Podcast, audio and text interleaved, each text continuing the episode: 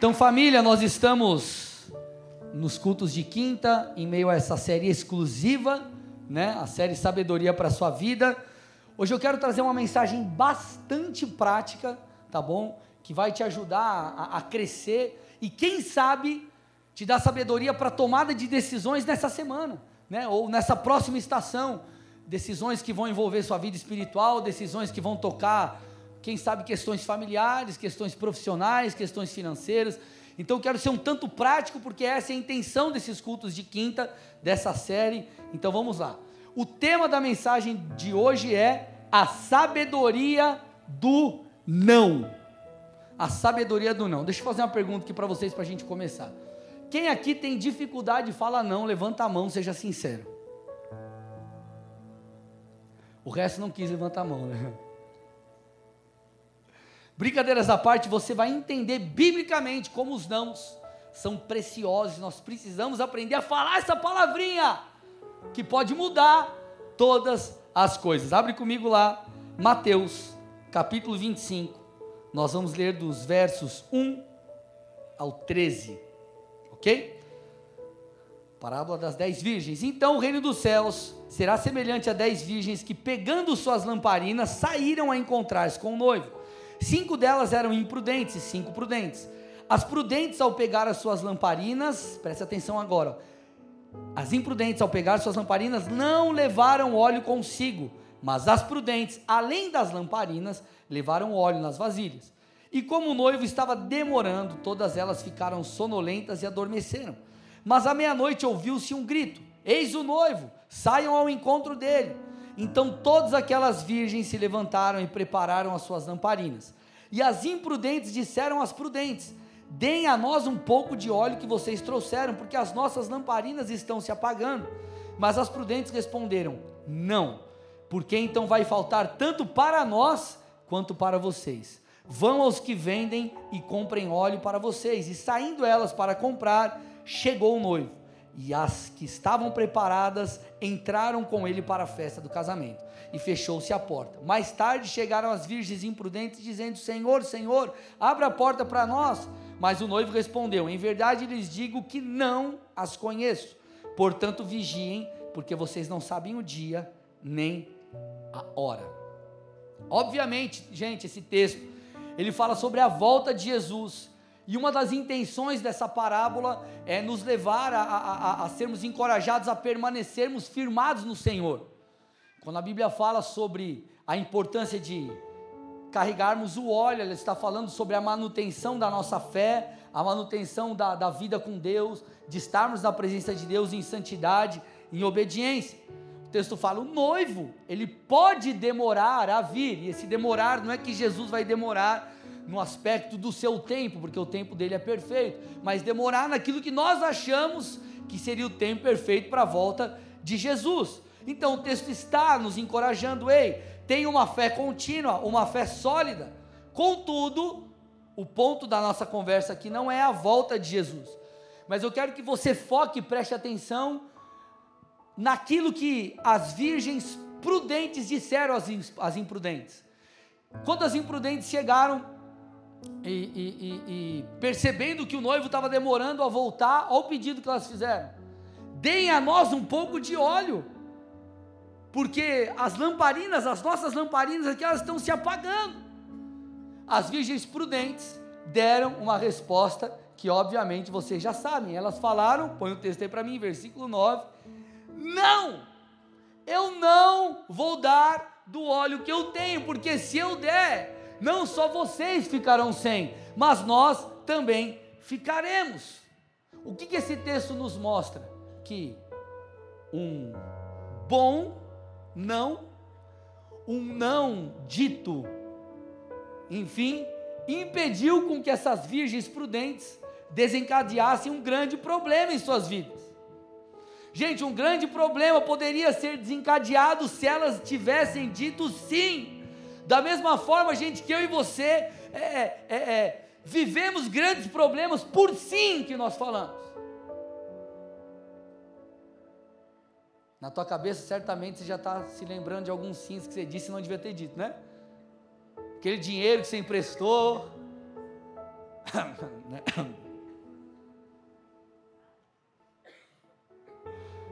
Aquele. Aquela coisa que você não devia ter feito.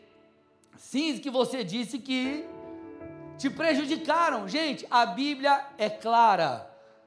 Ser sábio envolve, quando necessário, dizer não. Nós vimos aqui, as virgens prudentes, elas disseram não, e isso permitiu com que elas entrassem para a festa de casamento. Quantas coisas você deixou de viver porque você disse sim, você deveria ter dito não. Agora, nós sabemos, gente, que dizer não em muitos momentos é desafiador. Como que você vai falar não, talvez, para aquele teu amigo, para aquela tua amiga? E eu não estou dizendo aqui que você tem que ser cruel. Não, eu estou dizendo que você tem que ser sábio. Em alguns momentos você vai ter que dizer não, mesmo que isso gere algum tipo de constrangimento.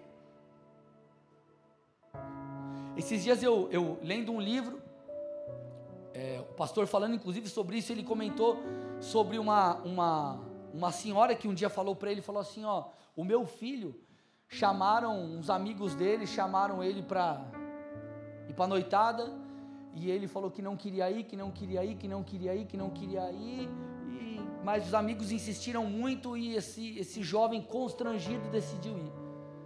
A galera foi, encheu a cara, sofreu, sofreram todos um acidente na volta. Sabe qual foi o único que morreu? O que tinha dito sim, querendo dizer não. Deixa eu te falar uma coisa. Existem sims que você diz que vão mudar a sua vida para o lado ruim. Então nós precisamos, meus amados, aprender a dizer não, porque o não nos protege. Em muitos momentos, dizer não nos protege. E hoje eu quero falar sobre alguns nãos que você precisa dizer, que você precisa falar, que você precisa ter um tanto de coragem para abrir sua boca e falar não. Vocês estão aqui? Três coisas para as quais você deve falar não. Deus está falando com alguém já ou não? Eita glória, né? É isso aí. Primeira coisa, diga não para tudo aquilo que tira você do propósito de Deus. Escute, você precisa aprender a falar não para tudo aquilo que te tira do propósito. Gente, quando nós falamos sobre o propósito de Deus para as nossas vidas, não basta você saber o porquê você é chamado, para que você é chamado. Você precisa também saber para o que você não é chamado. Se você já sabe para que você não foi chamado, já é metade do caminho. Então nós precisamos aprender a falar não para tudo aquilo que nos tira do propósito. Saber falar não, gente, muitas vezes é tão importante, ou, ou quem sabe mais importante do que falar sim.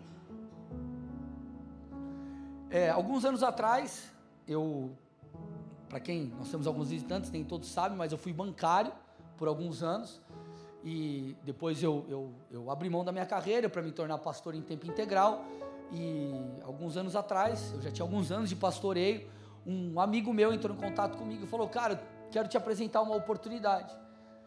E era uma oportunidade muito boa para eu trabalhar tipo numa instituição financeira e, e a proposta ela, ela era realmente tentadora. Era realmente tentadora.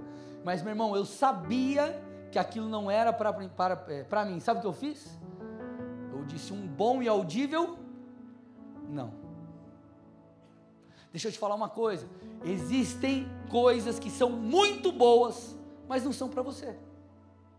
Eu vou repetir, você tinha que dar um glória a Deus depois dessa aqui. Existem coisas que são muito boas, mas não para você. Nem tudo que é bom, meu irmão, é para você talvez seja bom para o outro. E é isso que você precisa entender. Porque uma das formas de Satanás nos roubar é nos dando boas sugestões ou oportunidades que são contrárias ao projeto de Deus para nós. quando alguém, por exemplo, chega para mim e fala assim, pastor, quer fazer uma mudança drástica de vida. Pastor, ó, apareceu uma oportunidade, vamos supor aqui, ó. Pastor, eu tenho um parente lá que mora lá no Japão. E ele trabalha numa empresa, já tem tudo esquematizado para eu ir para lá, é uma boa oportunidade. Estou pensando em ir, pastor. O que, que você acha, irmão? A primeira coisa que essa pessoa precisa entender é qual é o propósito dela. E se a saída para lá tem a ver com o propósito de Deus para ela, porque pode ser uma boa oportunidade, com, segundo os olhos das pessoas, mas se não for o centro de Deus para sua vontade, o centro da vontade de Deus, meu irmão, você não vai ser feliz, você não vai ser pleno. Deixa eu te falar uma coisa: nem tudo que dá certo é certo. Eu vou repetir: nem tudo que dá certo é certo. Nem tudo que dá certo é. Ah, eu fui para lá, meu Deus, estou prosperando, está bombando, está tudo certo. Mas você está no centro da vontade de Deus para a sua vida? Não, então, meu irmão, está tudo errado. Se não tem a ver com o propósito de Deus para a sua vida, diga não, meu irmão. Sabe por quê? Porque você não será pleno. Então, se não tem a ver com aquilo que Deus tem para você, pula fora, irmão. Pula fora. Olha que interessante, Atos 21, 10 a 14, a Bíblia diz: Demorando-nos ali alguns dias, veio da Judéia um profeta chamado Ágabo, que aproximando-se de nós, pegou o cinto de Paulo e amarrando com ele os próprios pés e mãos, declarou: Assim diz o Espírito Santo. Então veio um profeta, ele amarrou Paulo com um cinto e ele falou assim para Paulo: É isso que os judeus em Jerusalém farão ao dono desse cinto, para entregá-los nas mãos dos gentios. Quando ouvimos essas palavras, tanto nós como os daquele lugar, rogamos a Paulo que não fosse a Jerusalém. Mas ele respondeu: O, o que estão fazendo ao chorar assim e partir o meu coração? Pois eu estou pronto não só para ser preso, mas até para morrer em Jerusalém pelo nome do Senhor Jesus. Continua o texto: Como Paulo não se deixou persuadir, conformados dissemos: Seja feita a vontade do Senhor. Gente, você está entendendo que Paulo ele havia recebido uma palavra profética. Essa palavra profética não era Paulo, você for para Jerusalém, uau! Vai dar tudo certo, Paulo vai ser incrível, Paulo vai ser demais. A palavra na verdade era: Paulo, se você for, vão te perseguir, vão te prender, o negócio vai ficar feio. Sabe o que Paulo falou? Tudo bem, eu estou pronto, porque eu sei que a vontade de Deus é que eu vá para aquele lugar, para aquela região, é que eu seja um instrumento lá. Olha o nível de entrega desse camarada. Olha o nível de entrega de Paulo. Paulo sabia qual era o seu propósito, ele estava disposto a ir até o fim. Meus amados, nós precisamos ter esse senso de propósito. O que está te tirando do teu propósito? Porque às vezes é uma boa coisa, mas não é bom para você, não é bom para o desenho de Deus para sua empresa, não é bom para o desenho de Deus para sua família. Pastor, mas recebi uma oportunidade de emprego. Pastor, você não está ligado. Ó, oh, pastor, hoje eu trabalho das nove às seis, de segunda a sábado, e domingo eu trabalho das oito ao meio-dia.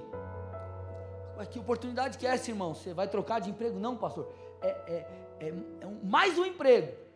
Que horário você vai trabalhar? Das sete às três da manhã.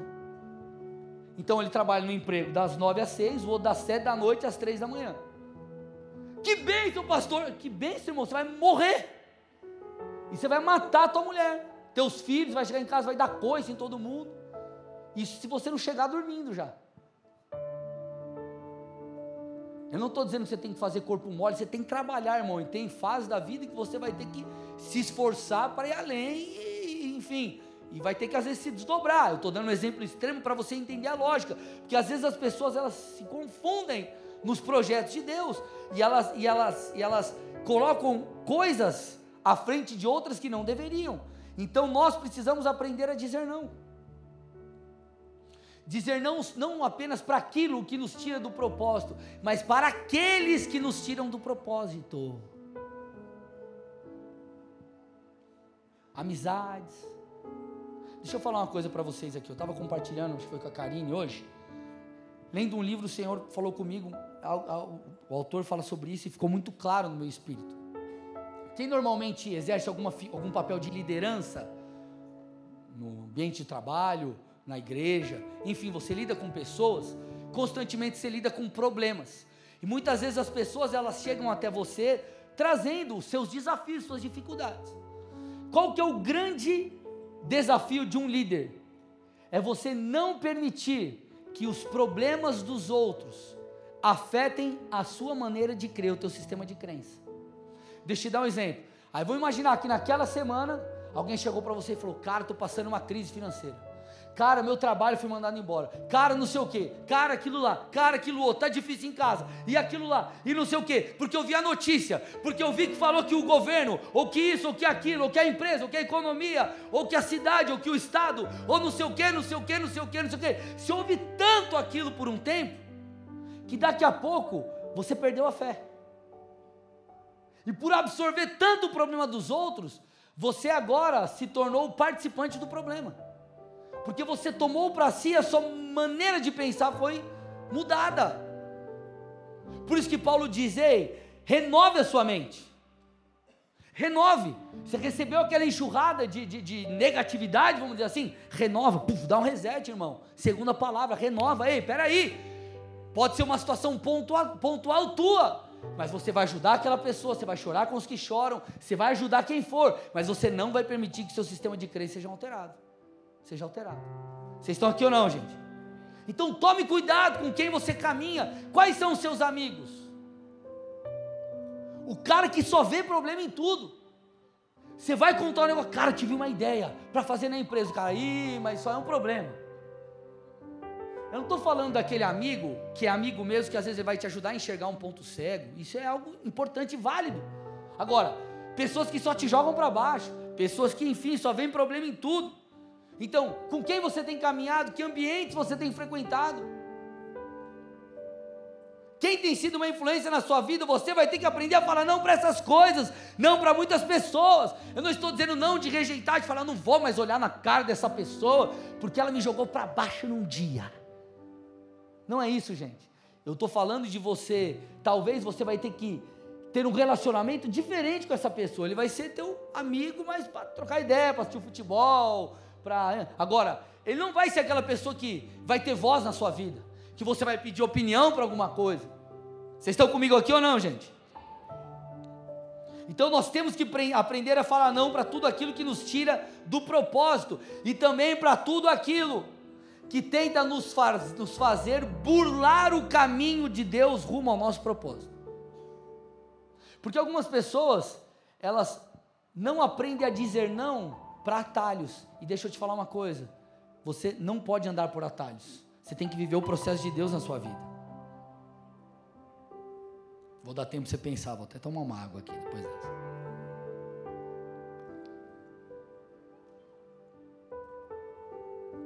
Você não pode burlar o trajeto de Deus, o caminho de Deus para a sua vida. Olha o que a Bíblia diz, João 6, 14 e 15. Quando as pessoas viram o sinal que Jesus havia feito, disseram: Este é verdadeiramente o profeta que devia vir ao mundo. Jesus ficou sabendo que estavam para vir com a intenção de fazê-lo rei à força. Então ele se retirou outra vez sozinho para o monte.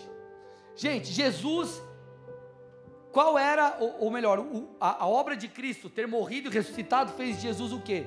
Jesus está colocado, o nome dele está acima de todo qualquer outro nome. Jesus é rei, Jesus governa. E quando nós vemos aqui, depois de Jesus multiplicar os pães e peixes, as pessoas ficaram extasiadas, falaram: Meu, como que um cara faz um milagre como esse? Então eles tentaram fazer Jesus rei entre os judeus. O que, que Jesus fez? Jesus falou: Eu estou fora. O meu reino não é desse mundo. As pessoas querem que eu burle o processo do Pai na minha vida. Eu não vou, não vou burlar. O meu propósito é a cruz. Sabe o que ele fez? Ó, vazou. Quando alguém chega para você, irmão, e tenta te mostrar uma rota alternativa do que a rota celestial, quando no Waze da sua vida aparece assim, né? Que a rota foi encurtada, aperte aqui. Se aperta, ou você fala, não, vou deixar Jeová conduzir do jeito que está. Davi, gente, ele foi tentado de, de, de forma parecida.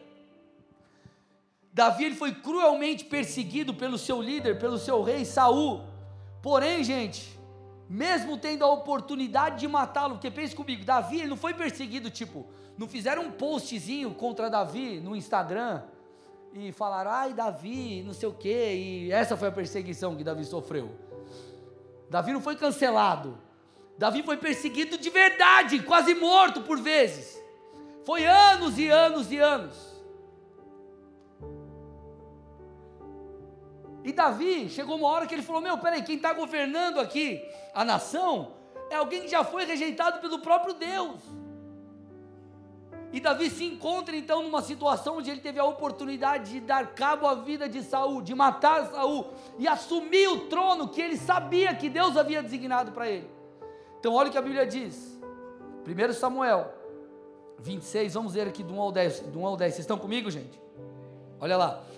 Os ifeus foram falar com Saul em Gibeá e disseram: Não é verdade que Davi está escondido no monte Áquila, em frente de Gesimon?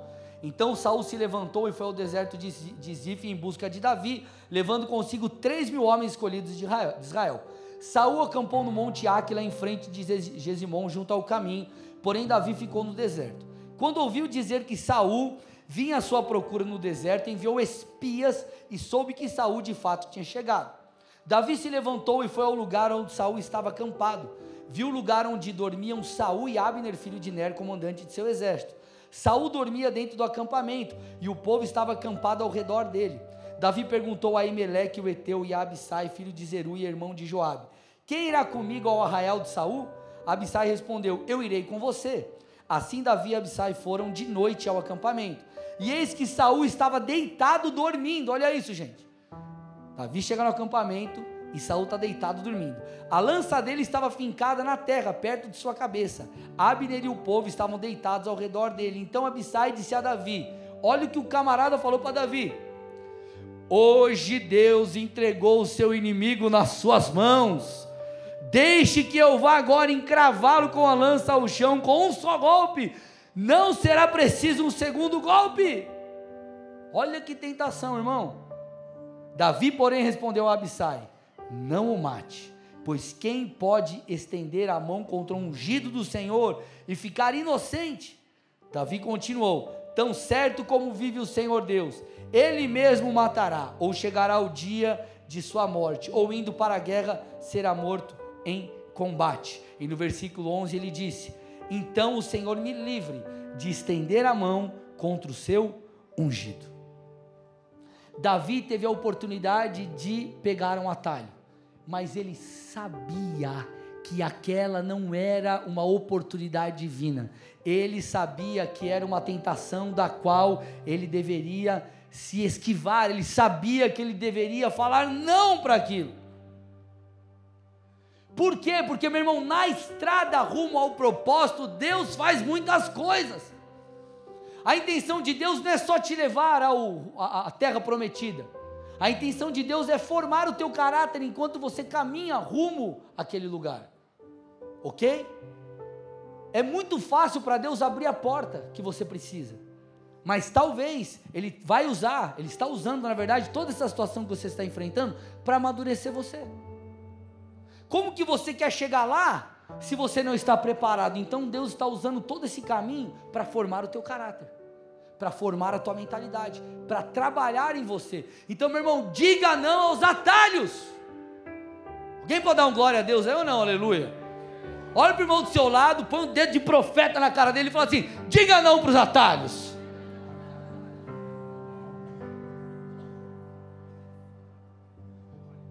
Pode acelerar os tempos, Deus pode te conduzir, fazer as coisas, pode, mas você sabe quando é um atalho, você sabe quando é pega a lança, encrava aqui e mata Saul. Você sabe, irmão. Segunda coisa das três que nós precisamos aprender. Diga não para tudo aquilo que rouba o nosso tempo. Diga não para tudo aquilo que torna você alguém improdutivo. Gente, tempo é uma das coisas mais democráticas que existem tempo ele é isento de preconceitos. Você pode ser rico, pobre, negro, branco, espiritual ou não, atleticano, coxa branca. Que for, corintiano, santista, palmeirense, são paulino. O tempo é o mesmo. Um dia tem quantos minutos? Quem lembra da pregação? 1440 minutos. 1440 minutos. Contudo, quando nós entendemos que o tempo ele é precioso e o tempo é uma espécie de moeda que Deus nos dá para que nós possamos construir o nosso futuro, nós procuramos fazer o bom uso deles. Gente, para termos uma ideia, para você ter uma ideia, o seu presente é resultado daquilo que você fez com o seu tempo no passado. Eu vou repetir. O seu presente é fruto daquilo que você fez com o seu tempo no passado. E o seu futuro será resultado daquilo que você fizer com o seu tempo hoje. Então nós precisamos fazer bom uso do nosso tempo. A Bíblia é clara quanto a isso. Ou, por exemplo, alguns textos. 2 Timóteo 2,16. Evite igualmente os falatórios inúteis e profanos, pois os que se entregam a isso avançarão cada vez mais na impiedade. Ele não está falando apenas de conversas profanas, mas ele está falando também sobre o mau uso do, do tempo. Provérbios 12, 11. Quem trabalha a sua terra terá fartura de alimento, mas quem vai atrás de fantasias não tem juízo. Então ele está dizendo: quem trabalha a sua terra, quem é diligente, quem faz bom uso do tempo, esse colherá. Quando você olha para o ministério de Jesus, Jesus, ele de fato usou o seu tempo com muita sabedoria. Jesus foi muito produtivo. Jesus mudou o mundo. Jesus mudou a história em três anos e meio de ministério. Então você vê sempre Jesus envolvido em atividades produtivas. Quando ele estava com a galera, ele estava ministrando, ele estava curando, ele estava tocando os necessitados. Quando ele se retirava, ele se retirava para orar. Enfim, eu não estou dizendo que você não pode ter um tempo de relaxar, irmão. Claro que pode, deve. Você tem que ter equilíbrio, você tem que ter, um, tem, tem, tem, tem que ter o seu momento de não fazer nada.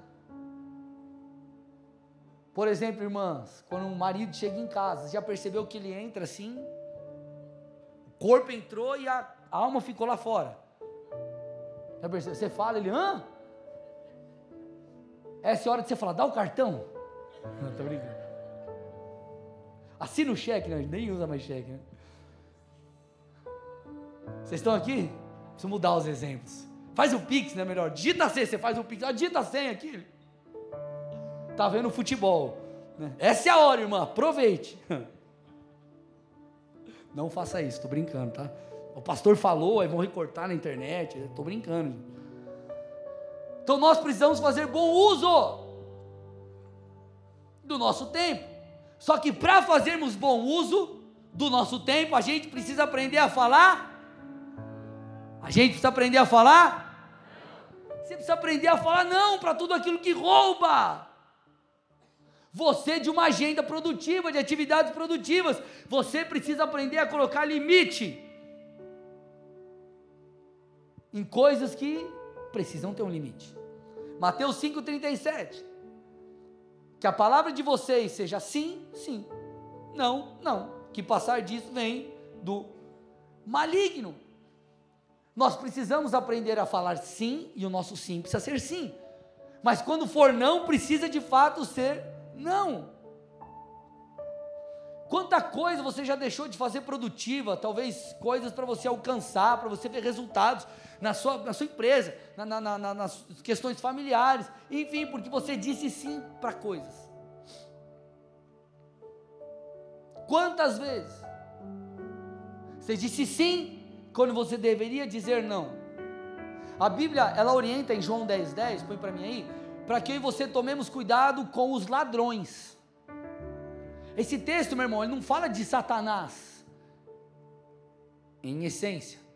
Satanás, ele é um tipo de ladrão, mas muitas outras coisas funcionam, operam como roubadores, ladrões em nossas vidas. E os ladrões, eles nos impedem de viver, viver o que o texto está dizendo, que é uma vida abundante.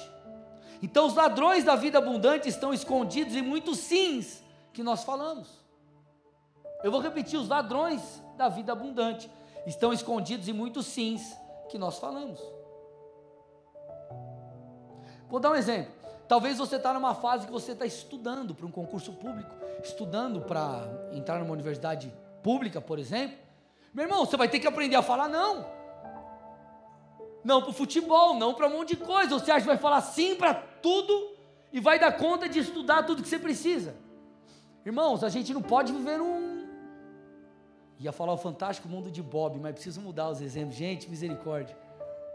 Vocês nem sabem o que é o fantástico mundo de Bob. Depois vai no YouTube e vocês vão entender o que é. A gente não pode ver numa ilusão. Pronto, achei uma palavra que substitui. Nós precisamos construir. Isso vai envolver você falar não. A sua vida, é, é, talvez espiritual, está prejudicada porque você diz sim para muita coisa. Você diz sim para o entretenimento em demasia. Você diz sim para o celular toda hora. Você diz sim para a rede social mais do que qualquer outra coisa. Sim, sim, sim, sim, sim, sim, sim. E não fala não. Por isso que talvez a sua vida espiritual está do jeito que está. Eu já falei para vocês na pregação a, a, a pérola de grande valor. O dia tem 1440 minutos. Para você ler um capítulo de um livro, demora em média 20, vamos botar 30 minutos, que seja, mais ou menos. Um capítulo de um livro que flui bem. 30 minutos. Que você gaste uma hora, vamos colocar 60 minutos. 60 minutos. O dia tem quantos minutos? 1440. Se eu tiro 60, eu fico com quanto? Me ajude. Opa, 1380 ainda te sobram 1.380 minutos. E tem gente que fala que não tem tempo para ler um livro. Você tem tempo, você faz mau uso dele.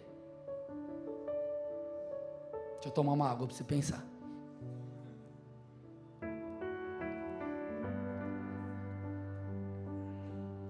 Ah, pastor, mas sabe como é? Eu não estou vindo na igreja nos domingos, é, porque chegou visita em casa, meu irmão, vai Seis domingos que chega a visita na tua casa. Você não pode falar para a visita chegar um pouquinho mais cedo? Não, mas apareceu. Então, irmão, é sério que durante seis domingos, cada hora apareceu uma visita diferente, sem te avisar. Você tem muitos amigos mesmo. O que eu estou tentando te dizer? Não dá desculpa, se posiciona, faz o que tem que ser feito.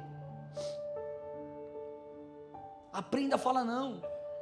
Ai, não tenho tempo para não sei o que com meu filho. Irmão, 1440 minutos. Vai jogar uma bola com o Pia. Às vezes eu estou lá em casa fazendo alguma coisa. E aí eu falo com o Deck, vamos, vamos jogar bola aqui, vamos fazer um. Vai até 10 aqui. Aí a gente tem, tipo, um num canto da parede, outro do outro, a gente fica chutando para ver quem ganha. Você tem tempo, só que para isso você precisa falar não para algumas coisas. Posso te dar uma dica para você ser bastante produtivo? Vocês querem ou não? Estabeleça no seu dia tarefas que são tarefas prioritárias, irmãos. Dentre tudo que você tem que fazer, vamos imaginar que você tem 10 coisas para fazer num dia. 10.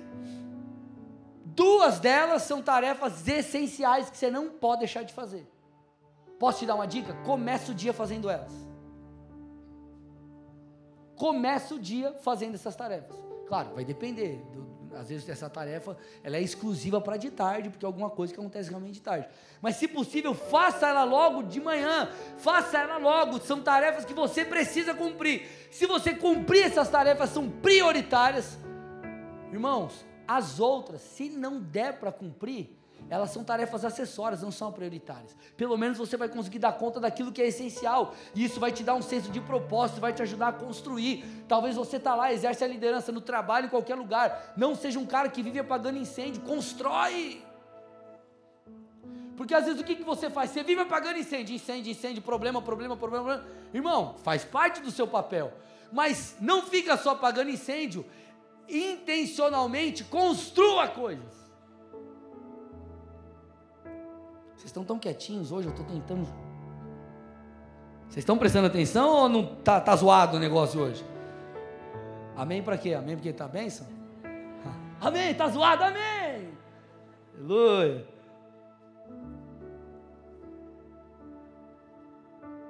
Posso dar outra dica para que você fale não para as coisas? Sim ou não? Torne difícil e torne invisível o acesso a coisas que roubam você. Sabe como você fala não? Dá um exemplo aqui. Não para aquele chocolate. Não deixa ele na gaveta. Ó que revelação, irmão. Ó que coisa de outro mundo. Experimente jogar fora o chocolate. Eu tenho certeza que você não vai comer. não, vai no lixo buscar. Né? Não, irmão, entenda a lógica do que eu estou falando. Torne invisível, torne difícil acesso esses ladrões. Experimente quando você for orar, desligar o teu telefone e deixe ele num cômodo mais distante possível. Hoje eu estava com o Deco no, no, no, no, Levei meu filho no futebol e estava com ele e tal. E aí eu estava com o livro, eu estava dando uma lida. E eu falei, cara, celular fica do lado é aquela coisa. Você quer dar uma olhadinha, dá uma olhadinha. Eu desliguei o celular, deixei do lado. Eu falei, eu não vou ligar o celular enquanto eu não terminar de ler esse capítulo.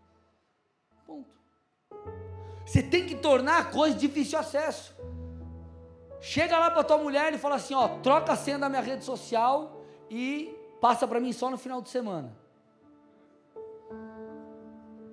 Ah, pastor, agora você pegou pesado.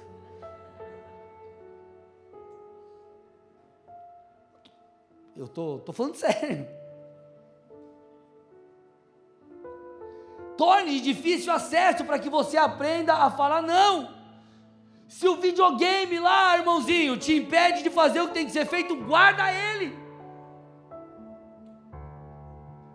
Aprenda a falar não para aquilo que te rouba. Te rouba da presença de Deus, te rouba de ser produtivo. E terceira coisa para a gente fechar Diga não para aquilo que desagrada a Deus. Você precisa aprender a falar não para tudo aquilo que desagrada a Deus. Porque deixa eu te falar uma coisa, irmão. O grande trunfo, se assim eu posso dizer, na nossa vida, é Deus. Ok? Deus, Ele é, é, é Ele que muda tudo. Deus é aquele que nos tira do monturo, do lixo e nos coloca entre os príncipes. Deus é aquele que nos permite viver coisas incríveis. Deus. Agindo Deus, quem impedirá? Deus agindo, irmão, ele vai cumprir aquilo que ele prometeu. Agora, para isso nós precisamos andar em aliança. E para tal eu preciso aprender a falar não para tudo aquilo que o desagrada. Porque às vezes, irmão, você está fazendo bom uso do seu tempo, beleza, você está sendo, você está construindo, mas na verdade o fundamento não está mais presente, Cristo não está mais governando sobre a sua vida. Sua vida está pautada no seu, no, seu, no seu mero esforço. Olha o que a Bíblia diz, Gênesis 4,7, parte B do texto. Está em qual versão aí? Põe na NA para mim. Põe na NA, olha lá. O pecado está à porta, à sua espera. O desejo dele será contra você, mas é necessário que você o domine. O que o texto está dizendo? O pecado ele está à porta, ó, querendo entrar. Você precisa dominá-lo. Você precisa aprender a falar não para tudo aquilo que te separa de Deus, para tudo aquilo que te impede de viver a bênção de Deus, porque a bênção de Deus ela está atrelada à aliança com o Senhor. Olha o que o livro de Deuteronômio diz, um texto muito conhecido. Põe para mim aí. Deuteronômio 11, 26 a 28. Eis que hoje eu ponho diante de vocês a bênção e a maldição. A bênção se cumprirem os mandamentos do Senhor, seu Deus, que hoje eu lhes ordeno. A maldição se não cumprirem os mandamentos do Senhor, seu Deus, mas se desviarem do caminho que hoje eu lhes ordeno, para seguirem outros deuses que vocês não conheciam. Então ele está dizendo: eu coloco diante de você a bênção e a maldição. Você precisa aprender a falar não para aquilo que te conduz ao retrocesso, a uma vida distante de Deus. E você precisa aprender a falar sim para tudo aquilo que Deus tem, porque, gente, esse é um fato. Entenda uma coisa: Deus, ele é amor. Só que o mesmo Deus que é amor é um Deus justo. O que eu estou tentando te dizer? O amor dele sempre vai estender a mão para que você viva em arrependimento, para que você se arrependa. Agora, viver as promessas de Deus depende de você fazer a sua parte, porque Deus é justo. Então não é, ai, Deus é amor, então não importa a maneira que eu vou viver, Deus vai cumprir tudo que Ele prometeu. Nananina, não. Então as consequências da obediência são maravilhosas, as consequências da desobediência desastrosas. Por isso que nós precisamos aprender a dizer sim para a palavra de Deus e não para aquilo, meu irmão, que fere a palavra. Posso falar uma coisa aqui com vocês? Dar um exemplo de coisa muito prática do dia a dia que fere a palavra de Deus e às vezes é, é, e é certo, entre aspas, ou aceitável, melhor dizendo, culturalmente a tal da mentira. E as pessoas elas se pegam naquela questão de, ah, mas é, é, é uma mentira branca. O que é mentira branca? Que eu já vi esse termo. É a mentira, tipo, tranquila, a mentira que eu não estou prejudicando ninguém, pastor. Eu estou mentindo para, pastor, fazer uma venda aqui, você sabe, aquela jogada, pá. Não está ferindo ninguém, tá, está ferindo você e seu relacionamento com Deus está ferindo o seu caráter, está tornando aceitável tantas outras coisas culturalmente, porque se você mente, você está sendo mau exemplo para os outros. Vocês estão aqui? Vou dar tempo para você pensar, deixa eu tomar uma água.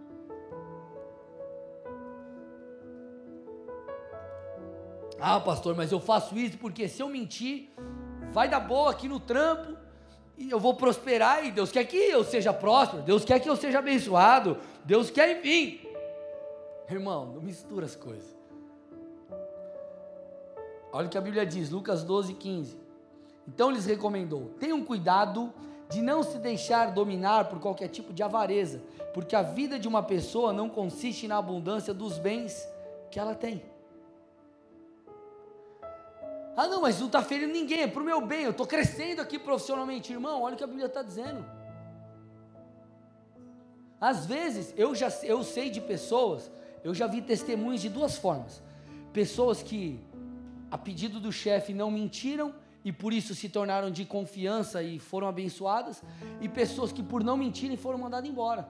Agora, independente de qualquer coisa, você está agradando a Deus, e Deus ele vai dar um jeito, ou eu creio, melhor dizendo, usar as palavras corretas, eu creio que ele vai te honrar por essa postura. Por quê? Porque você precisa viver segundo a palavra, Provérbios 12, 22. O Senhor detesta lábios mentirosos, mas, aquele que, mas aqueles que praticam a verdade são o seu prazer. Então, se nós queremos, meus amados, a bênção de Deus, nós precisamos é, jogar o jogo segundo as leis celestiais. Porque deixa eu falar uma coisa, ó, se você plantar na carne, irmão, você vai colher da carne. Escute o que eu estou dizendo. Se você plantar segundo as leis desse mundo, você vai colher segundo o que o mundo pode te dar. Agora deixa eu te perguntar: você acha que o mundo tem para te dar a bênção que Deus tem? Não. E para você ter a bênção, para termos a bênção de Deus, nós temos que jogar as regras de acordo com as regras do alto. Agora, para que possamos dizer não para coisas que desagradam a Deus, nós precisamos estar dispostos a desagradar pessoas. Me escute, estou terminando. Para que você consiga dizer não para coisas que desagradam a Deus, muitas vezes você vai ter que, infelizmente, desagradar pessoas. É quando aquela pessoa te oferece algo que você sabe que você não deve fazer. Você tem que dizer não. Ah, mas vou ficar mal com a galera do rolê. E daí? É fácil? Não é, mas e daí, irmão? O seu medo de dizer não pode fazer com que você peque contra o Senhor. Então diga não, irmão. Olha o que Jesus disse, Mateus 10, 28 a 31. Não temam os que matam o corpo, mas não podem matar a alma. Pelo contrário, temam aquele que pode fazer perecer do inferno tanto a alma como o corpo. Não se vendem dois pardais por uma moedinha? Entretanto, nenhum deles cairá no chão sem o consentimento do Pai de vocês. E quanto a vocês, até os cabelos da cabeça de vocês estão todos contados. Portanto, não temam, vocês valem bem mais do que muitos pardais. Sabe o que Jesus está dizendo? Você está temendo o homem, você está temendo ser cancelado por alguém porque você se posicionou segundo as Escrituras. Você não tem que temer a homens, você tem que temer a Deus, porque Deus pode fazer com que a nossa alma seja lançada no inferno por causa dos nossos pecados, das nossas más escolhas. Aí ele está dizendo: será que você não percebe que Deus ele cuida até dos animaizinhos aqui, dos pardais, Deus vai cuidar de você. Então nós precisamos crer nessas coisas, gente. O salmista disse, Salmo 118, 6: O Senhor está comigo, eu não temerei. O que me podem fazer os homens? Então, gente, em suma, nós temos um propósito. Há um desenho de Deus para nós, nós precisamos aprender a falar não. Você já sabe para o que você deve falar sim. Só que o que nos tira da rota, o que nos impede de construir, o que nos impede de ser mais produtivo, de ser mais intencional, o que nos impede de acessar a bênção de Deus, são as coisas que nós deveríamos falar não, mas nós estamos falando sim. Então nós precisamos aprender a falar não. Aprenda com as virgens prudentes. Elas falaram: não, eu não vou dar do óleo. Você deveria ter tido cuidado e você deve, deveria estar preparado. Vocês deveriam estar preparados como eu estou, mas você não se preparou. Sinto muito. A minha palavra é não.